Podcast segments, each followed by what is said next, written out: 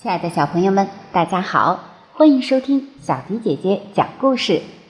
今天的故事我们要送给叶雨欣小朋友。雨欣小朋友点播了《装在口袋里的爸爸》，今天小迪姐姐就为雨欣小朋友讲述《装在口袋里的爸爸》第一章“拯救癞蛤蟆”第一节的内容，希望你能够喜欢。第一章。拯救癞蛤蟆！救救我！救救我！早晨我上学的时候，突然听见有个柔弱的声音在呼救。那个声音很奇怪，不是在我的耳边响起，而是在我的脑子里响起。爸爸，你有没有听到什么声音？我问装在口袋里的爸爸。是的，我的爸爸很小，只有拇指那么大，整天待在我的上衣口袋里，当我的教育部长，时刻监督我的一举一动。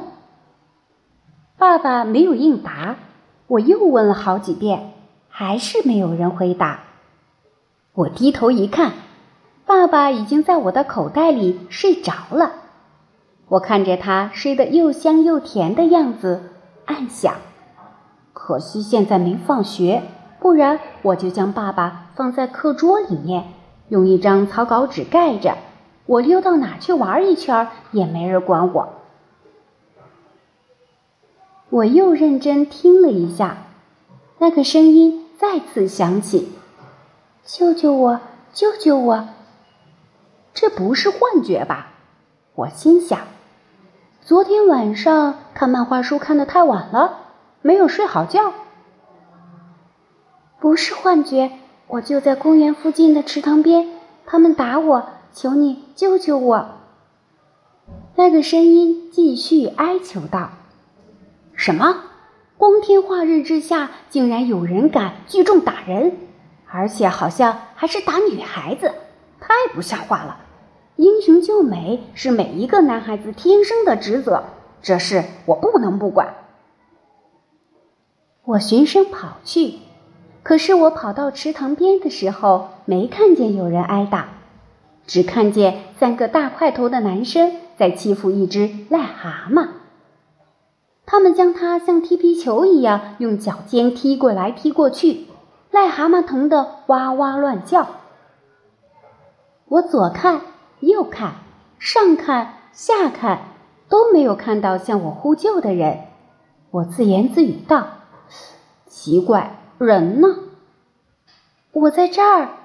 哎呦，我就是你看到的癞蛤蟆。那癞蛤蟆说道：“不会吧？”我吓了一大跳，我还以为求救的是个小女孩呢，没想到只是一只浑身长满吓人疙瘩的癞蛤蟆，而我居然能够听得懂癞蛤蟆说的话，这不可能吧？你不会因为我是只癞蛤蟆就不管我了吧？癞蛤蟆的声音在我的脑海里面再次响起，他的眼神看起来可怜巴巴的。当然不会，我犹豫了一下，说道：“杨哥，你在说什么？”爸爸在我的口袋里问我，他醒了，爸爸。你的大脑里有没有听见一个声音在说话？我问道。大脑里的声音是什么意思？我就听见你在说话。爸爸回答道。我沉默了，看来那个声音只有我能听见。杨哥，那几个家伙竟然欺负一只癞蛤蟆！爸爸通过上衣口袋一个硬币那么大小的瞭望孔，看到了外面正在发生的事情，气愤地说：“要是让以前的我碰见，我绝对不会不管的。”爸爸以前是一个一米八几、五大三粗的壮汉，他曾经两次变小，第一次是因为挨我妈妈的骂，妈妈骂他一次。他的身体就缩小一些，最后就缩的只有拇指那么大了。第二次，好不容易变回原样的他，因为找工作被人骗了一万多块钱，气得变回了小人儿。星星小朋友，这就是小迪姐姐今天为你讲述的《装在口袋里的爸爸》第一章“拯救癞蛤蟆”第一节的内容。希望你能够喜欢。小朋友们，如果有想听的故事，记得给我们留言，写下你的名字和想听的故事，就可以听到小婷姐姐专门为你讲述的故事了。今天就到这里了，我们下期节目再见吧。